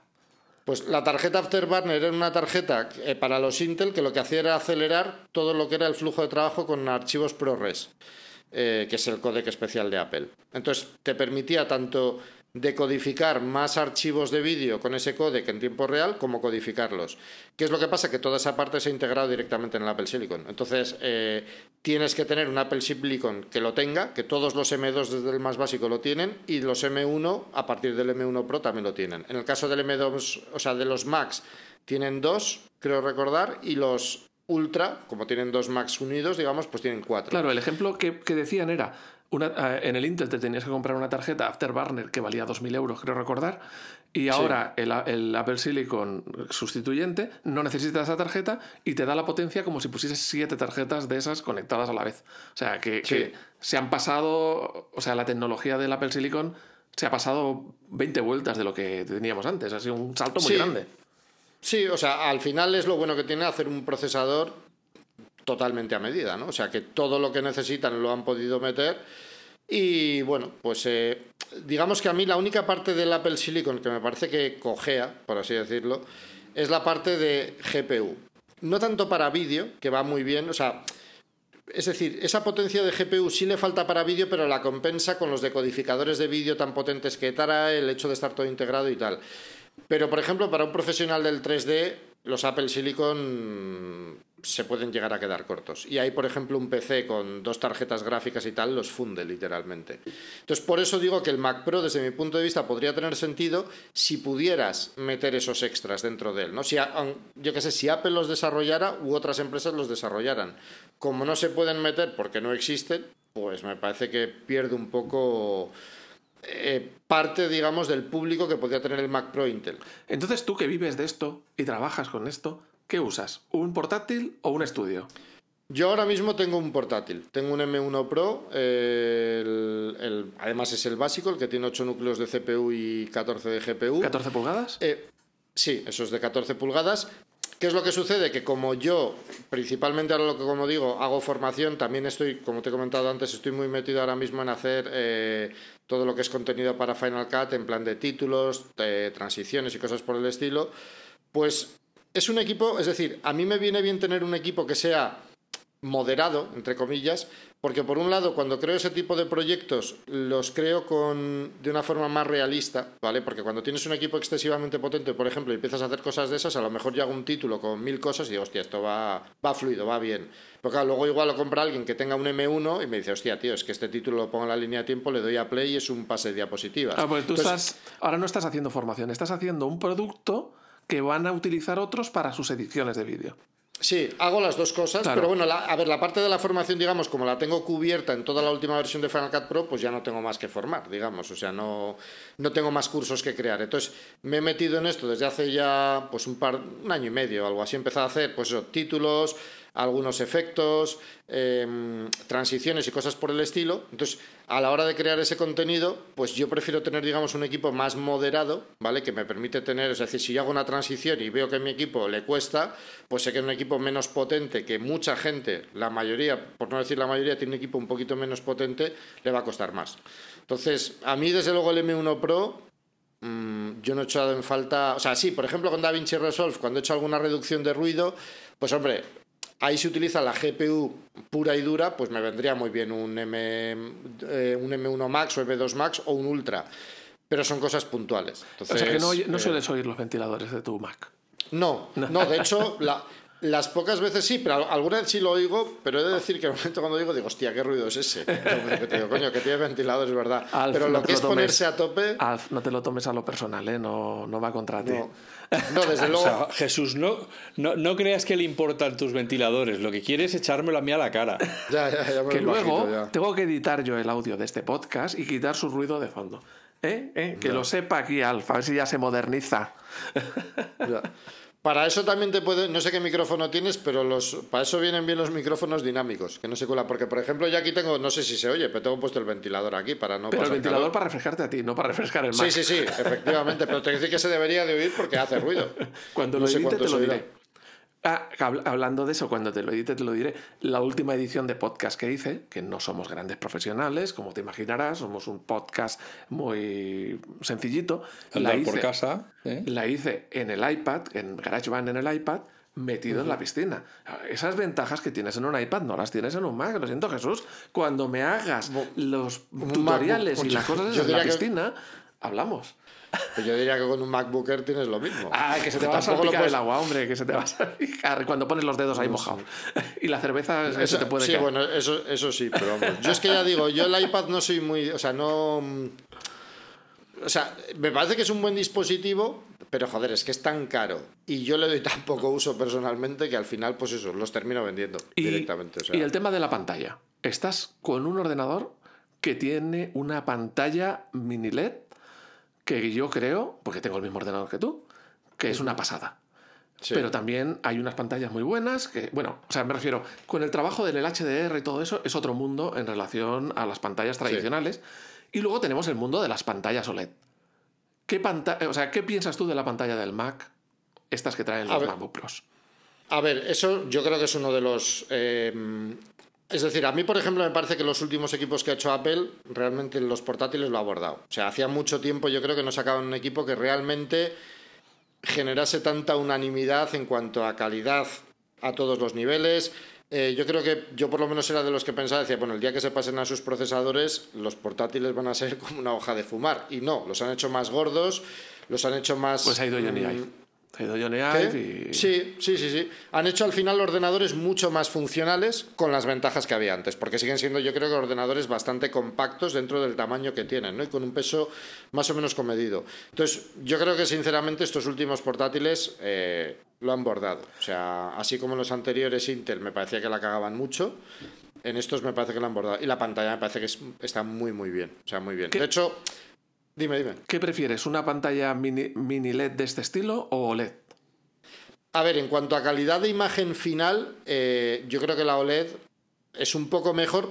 Es decir, tiene menos brillo, pero al final la calidad de imagen que te puede llegar a dar es mejor. ¿Qué es lo que sucede? Que para un ordenador, yo creo que tienes la pega de que al final se, acaban quemando, eso es. Y no. Y es algo, yo diría que inevitable. O sea, y además que puedo dejar el ordenador, me despisto y lo puedo dejar horas encendido Aquí, y tal. o sea, con mini LED ni te preocupas. No, eso es. Ahora mismo, ¿el mínimo mínimorum para el vídeo es el 4K? ¿O ya estamos hablando de que con 1080 es, es lo habitual? ¿O es 8K lo necesario? ¿Qué es el, el No, mundo o- del vídeo? O sea, el 8K no, en absoluto. O sea, el 8K, pf, o sea, aparte de lo complicado que es manejarlo, eh, lo enormes, digamos, que pueden llegar a ser los ficheros, si quieres. Porque, claro, el tema es que eh, para que un vídeo tenga calidad, no solamente es que sea Full HD, 4K, lo que sea, es que tiene que haber información detrás en cuanto a cantidad de datos, eh, que el- el- la cámara que lo capture sea capaz de codificar todo ese vídeo correctamente, etcétera, etcétera. El 8K es excesivo a todos los niveles. O sea, la gente que graba algo en 8K, los móviles, por ejemplo, que graban en 8K, o sea, hay, pruebas, digamos, de algún Samsung, alguna cosa así, que dicen, o sea, este es el vídeo en 8K, este es en 4K. Y al final acaba teniendo casi más calidad el 4K y, por ejemplo, en muchos casos no funciona bien el estabilizador y tal. O sea, porque al final es un vídeo, o sea, lo que hay que entender es que pasar de 4K a 8K es manejar cuatro veces más píxeles, o sea, no es el doble. Entonces, claro, hablamos ya de que son eh, pues 32 millones de píxeles o algo por el estilo, o sea, es una salvajada. Claro, es, es un tema de no- marketing, de decir, mira qué grande la tengo, pero luego Sí. no sirve para nada. Sí, o sea, es mucho mejor un 4K de buena calidad que un 8K de móvil, por así decirlo, que no... Y en todo esto creo que se nos ha olvidado preguntarle qué pantalla exterior tiene, la, la adicional. Yo- Sí, yo tengo una LG, em, tenía una LG de 27 pulgadas, pero me pasaba una cosa, es que los colores diferían mucho con respecto al Mac y tal, y luego yo la pantalla la tenía bastante cerca y al final me compré una, es un modelo que tuvo poco recorrido, pero fue una de estas LGs que hizo Apple, o sea, que hizo LG en colaboración con Apple, pero es 4K y es de 24 pulgadas. Y tiene conexión Thunderbolt, tiene varios, varias conexiones también eh, USB-C por detrás y demás. Y estoy pendiente de comprarme otra. Eh, entonces, Como terce- ¿Pero otra como tercera pantalla o para sustituir a la que tienes? eh, yo lo que suelo hacer, tengo una un pie de estos que va en la mesa, digamos, eh, y que tiene soporte para el monitor, aunque en realidad ese soporte para el monitor lo estaba utilizando para poner a veces la cámara cuando me grababa aquí y tal, y luego tiene una bandeja para poner el portátil. Entonces yo pongo el portátil ahí, normalmente lo dejo abierto, no la utilizo demasiado esa pantalla, pero la dejo abierta y utilizo la principal. Pero por ejemplo sí que ocurre, yo que sé, cuando por ejemplo estoy haciendo pues alguna edición o algo, sí que a veces paso el, lo que es el vídeo a la pantalla del, del MacBook Pro, que es más pequeñita, pero bueno, para ver un vídeo a pantalla completa va bien, tiene un tamaño razonable, además como digo estoy cerca, y al mismo tiempo tiene los colores son bastante fidedignos. Y O sea, luego- es más una pantalla de referencia la del Mac que la externa. Sí, aunque la externa esta, como te digo, la compré porque es, es muy es decir, la manejas directamente también con el teclado, es decir, yo subo el brillo y se sube como en la de un... Como Está la de- integrado. sí, eso es. Eh, no, no tiene, de hecho, no tiene ni botón de encendido. Eh, Tiene lo que digo, tiene además un puerto Thunderbolt extra y los tres USB-Cs. Eh, y luego tiene también mucho brillo, que es lo que me gusta. O sea, tiene, llega hasta 540 nits, que hay muy pocas pantallas de sobremesa que lleguen. De hecho, es una, quiere decir que es una pantalla de 24 pulgadas que vale 800 pavos. O sea, que no es. Pero bueno, pero fíjate, eh, hablas de 500 y pico nits. La pantalla del portátil que tú tienes llega a 1600 nits. Sí, pero llega ese pico en HDR. O sea, lo que es en la parte Claro. de interfaz llega a 500 también. Entonces, Sí, por eso digo sí. que, las, que las puedo igualar bien y que es, además, yo qué sé. Es verdad que las pantallas estas pues tienen muchos reflejos y eso, ¿no? Pero bueno, yo ya me he acostumbrado a no tener el recubrimiento este mate y esta también tiene un recubrimiento de estos normal. O sea, vamos, normal no, de brillo, quiero decir, como los, los MacBook Pro y todo eso. Tiene una densidad de píxeles decente, porque es 4K, ya digo, en, en 24 pulgadas. Y la verdad es que estoy contento con ella. O sea, no... Pero la idea, has dicho que te la ibas a cambiar por no. para quitar la que tienes y poner otra o añadir no, una segunda. añadir, quiero comprarme otra eh, igual. O sea, para tener dos iguales. Porque además lo bueno que tiene es que como tiene, ya te digo, puertos Thunderbolt y tal, yo esta lo que haría sería eh, una de ellas con el Thunderbolt va al MacBook Pro. En cadena, ¿no? Eso es, lo alimento. Y luego del otro Thunderbolt saco al otro Thunderbolt y lo mismo. Entonces, además, sumo, digamos, puertos USB-C detrás que me vienen bien. Eh, porque te has mirado la, de, la, la, pantalla esta de Apple que sacó recientemente, no la Ya, ya, XDR sí. de 6.000 euros, no. La, la, La he la mirado. más comedida. La he mirado, pero me voy a quedar en mirarla porque sigue pareciendo muy cara. O sea, sinceramente. Son mil y pico, mil seiscientos o mil o Sí, 1600, no me acuerdo cuánto es. Me parece muchísimo dinero. A ver, está muy bien, la verdad, pero me parece muy cara. O sea, y prefiero sumar, digamos, una segunda pantalla igual que la que tengo que, que no irme a solo a una de 5K. Porque me gustaría irme a dos de 5K, pero si una es cara, pues dos es el doble. Entonces no. Y sí que es verdad que he tenido esa pantalla en el iMac, porque el iMac que yo tenía antes era Retina, era 5K, y está. O sea, es una pantalla que es una delicia. Cuando te acostumbras a ella, cuesta pasar a otra. Pero bueno, esta, como digo, es. O sea, tiene una densidad de píxeles similar, porque es 24 pulgadas, es 4K, y se ve muy bien, la verdad. O sea, lo que es en Pero claro, en HDR, ¿es, es HDR nat- No. nativa? No, no. Claro, cuando vayas a hacer algo HDR, no vas a ver en esa pantalla exactamente el resultado. Lo tienes que ver en el Mac. Eso es. Pero es que eso también pasa con la 5K. Claro. No, sea- tienen, no son HDR nativas como, como sí es el Mac.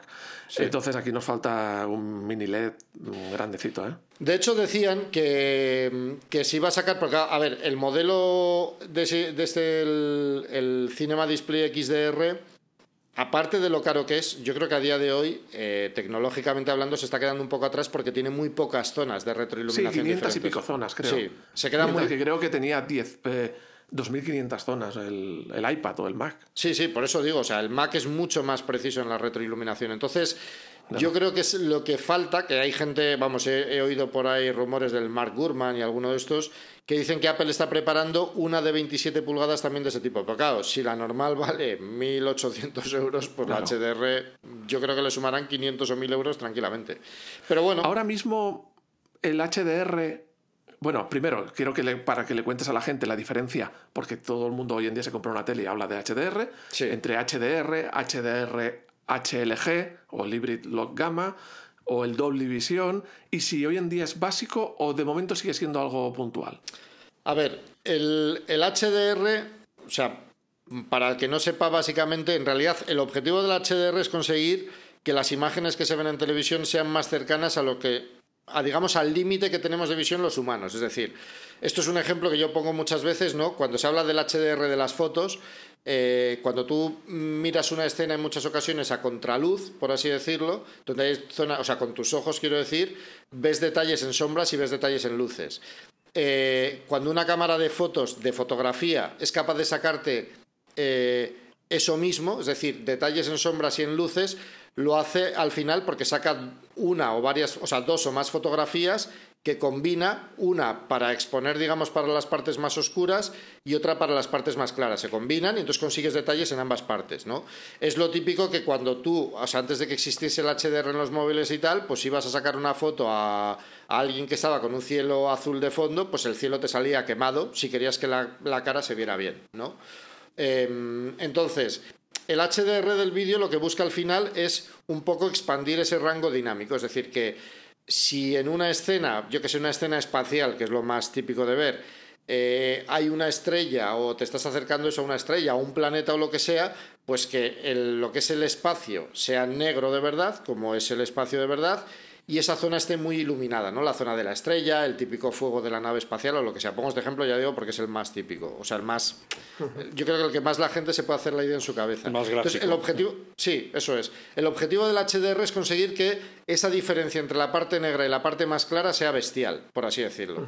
Aparte de que haya más cantidad de colores, no solo más cantidad de colores, sino que se alcancen colores que en una televisión estándar no se pueden alcanzar, ¿no? O sea, yo que sé, un, un rojo muy rojo, un azul muy azul, o sea, se expande, digamos, la, mm, la, o sea, la cantidad y el, el ¿cómo decirlo? O sea, es que eso se llama espacio de color, básicamente. O sea, colores más intensos, por así decirlo. Es un poco el objetivo del HDR. Yo cuando, cuando en, ahora mismo, si tenéis una tele 4K, podéis sintonizar dos canales que salen de, de televisión española 4K y uno es en HDR y otro sin el HDR. Y cuando lo pones se ve una diferencia bestial. claro, cuando ves el HDR es todo vivo, es más, más parecido a la realidad. Eso es. Y tú no te habías dado cuenta hasta que vuelves al SDR, al normal, y entonces dices, uy, qué triste es todo. Pero tú no te habías dado cuenta hasta que viste el HDR. Cuando sí. ves el HDR cuando te dices, uy, qué triste es esto. Es como cuando ves la pantalla del Mac con la pantalla de un PC normal. Dices, uy, qué triste. Pero no te has dado cuenta hasta que has visto la del Mac. Sí, o sea, de hecho en, un Mac se ve, o sea, en, en estos, en lo que tú dices, ¿no? en estas pantallas de 14 pulgadas y 16 de los nuevos, el HDR cuando la gente le enseñas un vídeo HDR y no lo ha visto nunca, dice, hostia, vaya diferencia. O sea, cuando le pasas de un vídeo, o sea, le pones el mismo vídeo sin HDR y el vídeo con HDR, la gente tiende a flipar. Dice, hostia, cómo se ven los colores, cómo se. O sea, es, eso. Si es imprescindible, pues a ver, eh, muchas de las televisiones hoy en día que se venden como HDR es un HDR de andar por casa. O sea, yo tengo una tele 4K LG decente de 55 pulgadas que es HDR, pero bueno, es una que, o sea, que, es eh, una cosa es que es compatible con el HDR, ¿no? O sea, que te permite reproducirlo, y otra cosa es que la pantalla sea capaz de reproducirlo. Sí, o sea, es decir, algo mejora, pero como no tiene, o sea, lo fundamental del HDR, como digo, es, conseguir ese contraste. Entonces, las pantallas tradicionales, para el que no lo sepa, digamos, la retroiluminación, o sea, lo que hace que la pantalla se ilumine es una franja de LEDs en la parte inferior y otra en la parte superior, y la pantalla se, se ilumina de forma uniforme. Por eso, cuando tú ves un negro, en realidad es como una especie de gris si te fijas bien. entonces, en el HDR real, por así decirlo, pues sí, se consigue esa diferencia. O sea, en, el caso de estos monitores, porque hay unos LEDs detrás por toda la pantalla que o se iluminan o no. O sea, te tienes que ir, para disfrutar de un HDR, te tienes que ir a un OLED o a un mini LED. A día de hoy, ¿no? O sea, si quieres un HDR, una experiencia HDR real, sí. Es fundamental. O sea, o sea, te venden una pantalla LED o no sé qué HDR, en realidad es como antes le llamaban el HD, que no era HD. O sea, es, vale, podrás reproducirlo, pero no lo vas a disfrutar. Eso es, o sea, sí, era lo que llamaban el HD Ready ese, que ojo, yo tuve una pantalla HD Ready, me acuerdo una Itachi, además que compré de estas así un poco tal, que después me compré televisiones posteriores supuestamente mejores y ninguna era capaz de igualar los colores que reproducía esa tele. no sé, tuve suerte, porque además no le presté mucha atención cuando la compré nada, porque era una tele barata para salir del paso, pero en eso era muy buena. Entonces el HDR, para crear contenidos, eh, lo que es a nivel profesional, muy profesional, sí se utiliza. A un nivel profesional, por ejemplo, de vídeo corporativo, eh, todo ese tipo de cosas prácticamente no se usa, precisamente porque la mayoría de gente ni de profesionales tienen el equipamiento, sobre todo por la parte de las pantallas. O sea, porque, por ejemplo, las cámaras de hoy en día, aparte de las del iPhone y tal, eh, casi cualquier cámara es capaz de grabar en HLG o en un perfil logarítmico que luego puedes convertir en un perfil HDR, ¿no? Si lo trabajas correctamente. Pero de cara a un... O sea, yo creo que el HDR sobre todo es eso. O sea, si te haces, por ejemplo, un vídeo familiar y tienes un iPhone y tienes un MacBook Pro, lo que sea, y una, sobre, todo una tele que sea capaz de reproducir HDR, pues es fácil que puedas hacer un contenido HDR de más o menos buena calidad. Pero lo que es a nivel profesional, salvo como digo en el muy alto nivel, mm, apenas se utiliza de momento. Yo me he fijado en una cosa. Los vídeos de Apple de la presentación de la Keynote que se ven muy bien. Están grabados a 4K, a 60 Hz, pero no es, no es HDR, es SDR. Eh, seguramente. Bueno, por lo menos con el Apple TV, que se supone que lo puede exprimir al máximo. O sea que se van por el lado de mayor frecuencia, es decir, son a 60 Hz, pero no van al HDR, van al SDR. ¿Por qué no triunfa el, la mayor frecuencia, vídeos en 50, 60 Hz? Yo, cada vez se utilizan más, ¿eh? O sea, a ver, lo que pasa es que en cine, pues lo tradicional ha sido siempre 24 imágenes por segundo, y es un poco en lo que se ha quedado, aunque cada vez se utilizan mayores frecuencias de fotogramas por segundo. Y luego lo que sucede es que los vídeos a 50 y 60 imágenes por segundo, esto es algo además, un experimento que se puede hacer, si se lo preguntas a un tío joven, te va a decir que le gustan más esos. A un chaval de 20 años, 20 y pocos años, 30, en general, te va a decir que le gusta más ese tipo de vídeos. ¿Por qué? Porque muchos además vienen del mundo de los videojuegos y están acostumbrados a movimientos muy fluidos, incluso para cine. Pero en cambio, eh, los que somos, bueno, yo no sé qué edad tienes tú, yo tengo 44, por eso digo, ya soy más mayorcito. Eh, a mí el cine así más. Me parece, ah, pues mira, Unos chavales, sois unos chavales. pues te quiero decir que a mí, por ejemplo, el cine me gusta que sea clásico, ¿no? Pues eso, con a 24 imágenes por segundo y tal. Y de hecho, por ejemplo, todos estos rollos que suelen traer las televisiones para hacer que el movimiento sea más fluido, de forma artificial y tal, me parece horroroso. O sea, siempre lo desactivo absolutamente todo en todas las televisiones para que se vea como se tiene que ver. Eh, pero yo creo que en redes sociales y tal, mmm, cada vez triunfa más y supongo que si no lo hacen más en muchos casos es porque al final un vídeo a 60 imágenes por segundo necesita más velocidad de datos que uno a 30. Entonces, bueno, pues supongo que por eso también están, digamos, les cuesta llegar más lejos. Y hablando de gente nue- moder- o sea, de cosas nuevas y gente joven y tal, vamos a a hablar de un tema serio. ¿Debería volver a restituirse la pena de muerte para casos graves como eh, grabar vídeo en vertical? Pues, pues yo creo que teniendo en cuenta lo que están triunfando TikTok, los YouTube Shorts y todo ese tipo de cosas, me temo que es algo... No creo que veamos televisiones verticales, pero el vídeo vertical es algo... O ¿Tú sea, haces, haces vídeo vertical? yo hago algún short, eh, algún tutorial he hecho eh, pues en vertical, claro, yo lo grabo en horizontal y luego pues tengo que ir animando y todo ese tipo de cosas, ¿no? Pero es que yo sinceramente creo que mm, ya es algo que cada día se escucha menos porque es que hay que vivir con ello. O sea, al final hay que entender que los móviles se han convertido en uno de los principales dispositivos para consumir vídeo. Y teniendo en cuenta que se sujetan en vertical, que es la forma natural de sujetarlos, pues... A ver, yo por ejemplo TikTok, pues no sé, será que soy muy pureta o lo que sea, me parece una mierda, sinceramente. Yo me pongo a ver TikTok y, o sea, A ver, oyente, queridos oyentes, podríamos haber dicho de otra manera que a lo mejor no lo hubierais entendido, así que preferimos decirlo de una manera que no quede lugar a dudas. Sí, sí, pero a ver, me parece una mierda en el sentido de que yo no encuentro contenido que me guste, por así decirlo, salvo cosas muy puntuales y tal, pero para mí es todo demasiado breve, por así decirlo, o sea, eh, salvo yo qué sé, o sea, a mí, por ejemplo, si veo YouTube Shorts, pues yo qué sé, me gustan YouTube Shorts de de gente que hace luego contenido más largo. O sea, me puede gustar, por ejemplo, hay un tío que hace, pues una chorrada, pero hace vídeos de hormigas, pero tiene luego vídeos más largos y me parecen interesantes, pues te cuentan algo o una anécdota histórica o lo que sea. Pero claro, yo no me veo viendo vídeos de estos de gente haciendo, bueno, pues humor, por así decirlo. lo que sí, hacen, lo que hacen, efectivamente, por no decirlo de una forma así más despectiva o como sea. Entonces, no es, un, no es un contenido para mí, digamos. No, sí hay algún vídeo, yo que sé, alguno de estos que ves que hacen, que te enseñan lo típico con un iPhone y te enseñan cómo han hecho un vídeo con alguna transición chula y tal, que lo ves y dices, hostia, está bien. Pero yo soy de ver contenido más largo, la verdad, en YouTube y tal, entonces a mí me gusta el contenido en horizontal. Esa es la realidad. Eh, ¿Y qué te parece la calidad de vídeo del iPhone? Me parece que es buena, pero hay una cosa que no me gusta, que está hecha en realidad queriendo, que es el exceso de nitidez que tiene la imagen. O sea, cuando tú la ves en el iPhone se ve muy bien, pero siempre me ha pasado que cuando, o sea, por ejemplo, el- el yo me compré el iPhone 13 Pro y recuerdo que cuando grabé los primeros vídeos y te decía, hostia, ahora sí que han mejorado, ahora sí que tal, y cuando lo vi en el ordenador, sí, sí, pues decía, yo lo vendí, precisamente, porque no lo usaba, porque no me gustaba nada la calidad. O sea, me gustaba verlo en el iPhone, pero cuando lo pasaba al Mac decía, es que se ven, o sea, se te ven todos los pelos de la barba, los poros, los tal.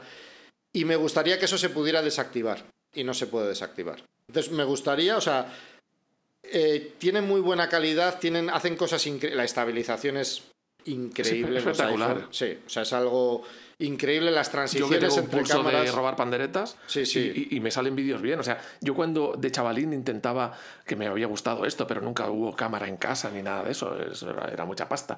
Eh, pero tocabas alguna cámara de alguien, lo que salía de ahí era una cosa blandurria, temblante. Sí, sí. Era horrible. Y, y no es lo mío grabar nada. Pero con esto grabas cualquier cosa y sale bien. Sí, sí. No, incluso las cámaras hoy en día, por ejemplo, algunas Panasonic y tal, tienen muy buen estabilizador, pero te vas a cualquier otra cámara, o sea, aunque tengas el cuerpo y el objetivo estabilizado, y no estabilizan como un iPhone. O sea, no, no, no llegan a ese nivel.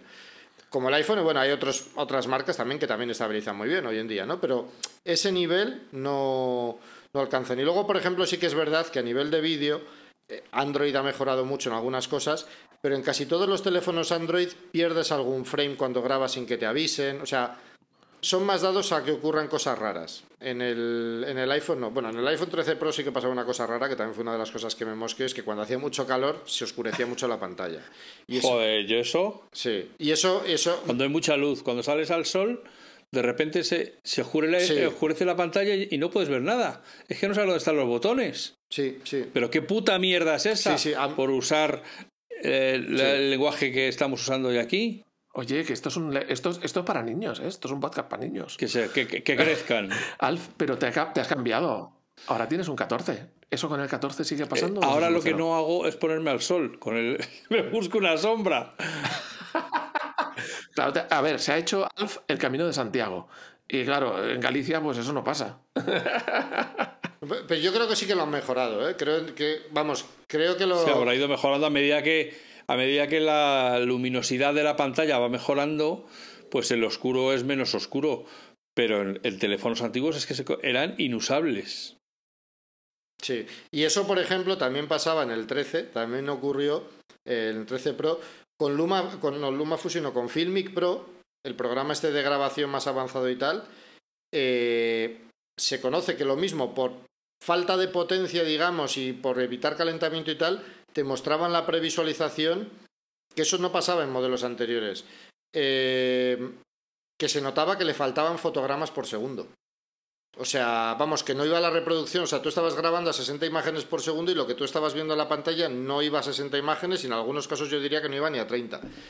Entonces, a mí ese tipo de pequeños fallos pues teniendo en cuenta que no son aparatos baratos precisamente y unidos, pero sobre todo a mí lo que más me tira para atrás lo que digo es eso, o sea, era grabar a mis hijos y decir, verlo en la pantalla del iPhone y decir, está de puta madre. Lo ponía en el, Mac. Hiperrealismo. sí, pero es que no es hiperrealismo, es un exceso de nitidez por software. Entonces yo creo que eso, el día que permitan desactivarlo, mm, van a ganar muchos...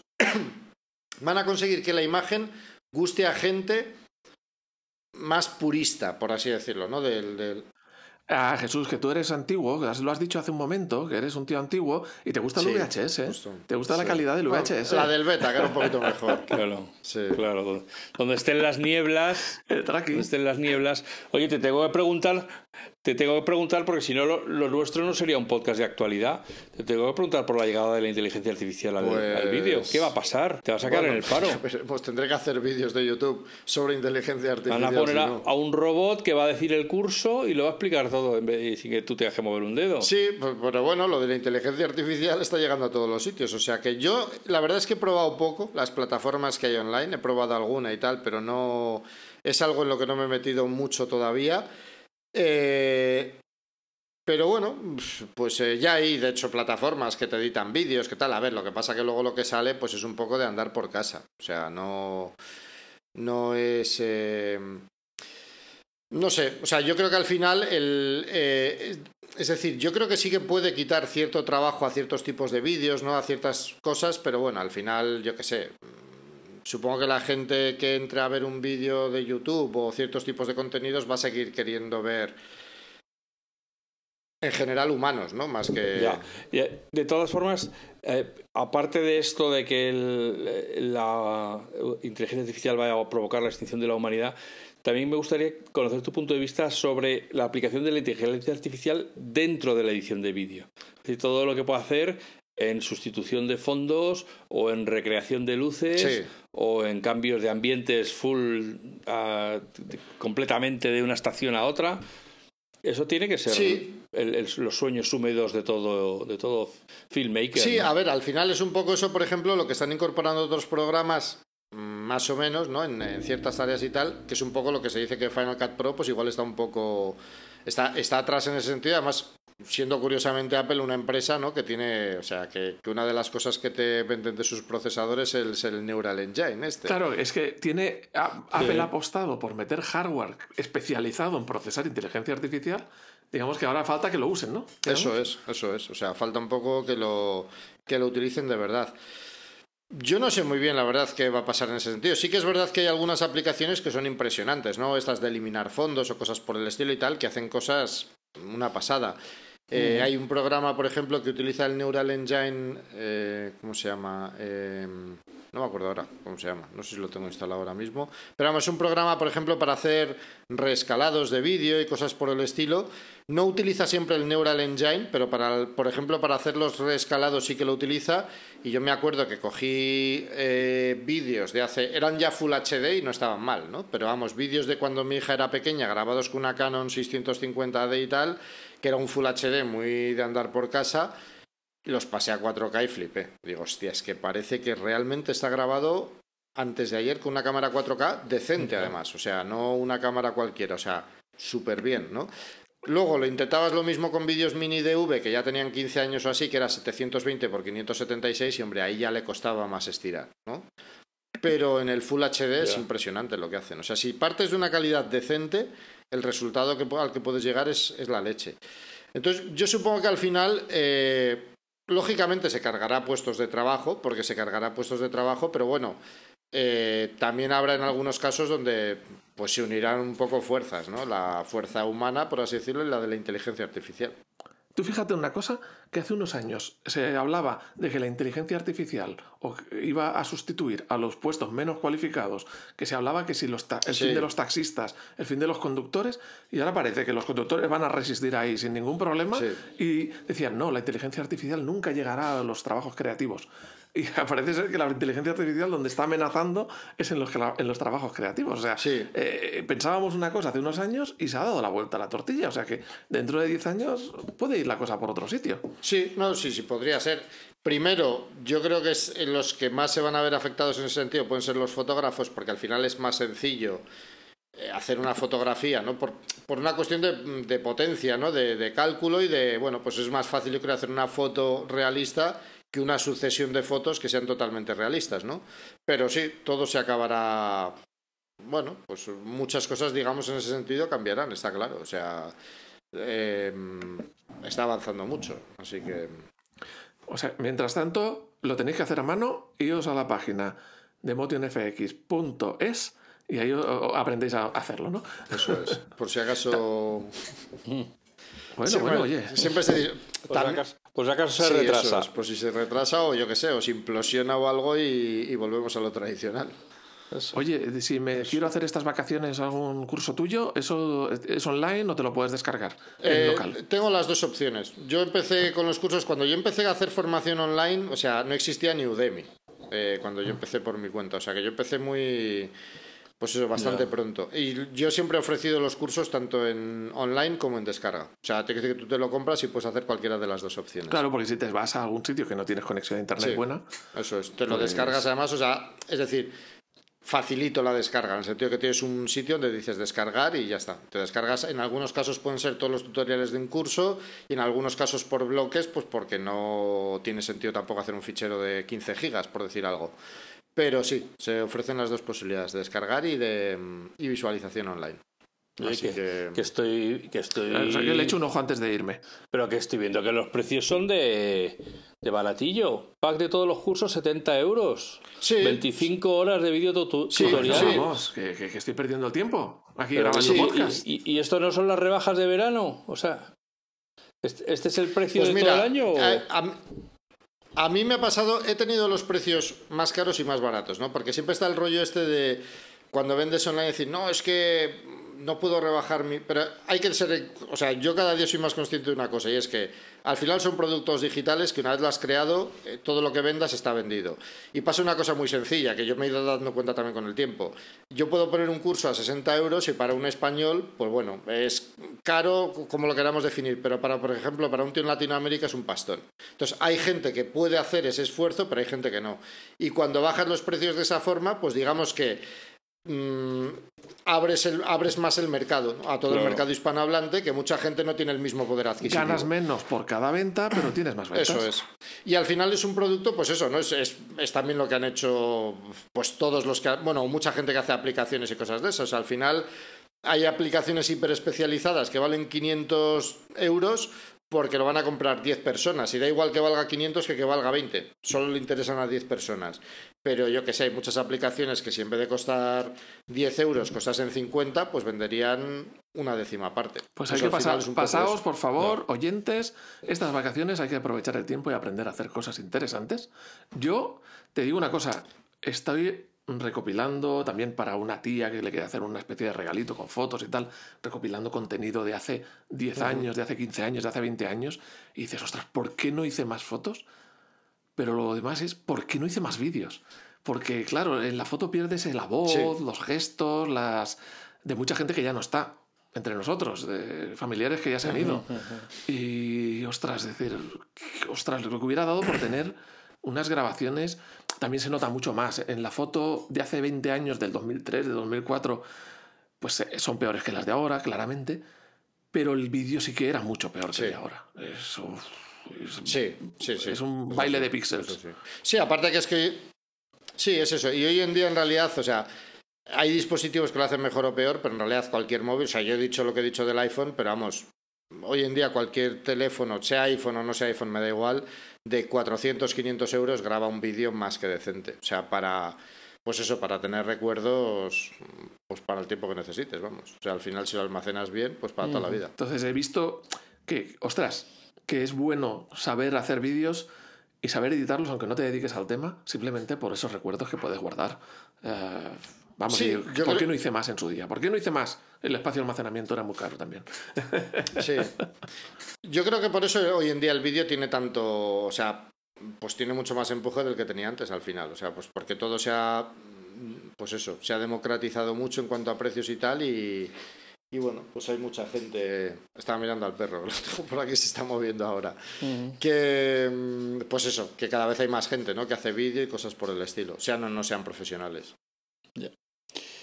Oye, Juan, Bueno, pues oye, yo creo que tenemos que hacer otro capítulo cuando salga el nuevo sistema operativo para ver qué mejoras tenemos en este mundillo. Cuando Sí. salgan los M3, cuando salga el monitor este prometido. hombre, y, te- y tenemos vídeo aplicado al Vision Pro. Sí. ¡Oh! el Vision Pro. Madre mía, ahí tenemos otro filón. Sí, bueno, yo, yo eso de momento lo veo más como un prototipo casi que otra cosa, ¿no? Por el precio que tiene y todo lo demás. Pero sí, me parece desde luego es un aparato muy interesante. No, pero ya el tema del vídeo, Sí. este de meterte dentro y que te envuelva, o el vídeo en 3D, que hablaban de ah, que graba vídeo en 3D Sí. y que la gente que lo ha visto ha flipado de lo realista que es verlo en 3D.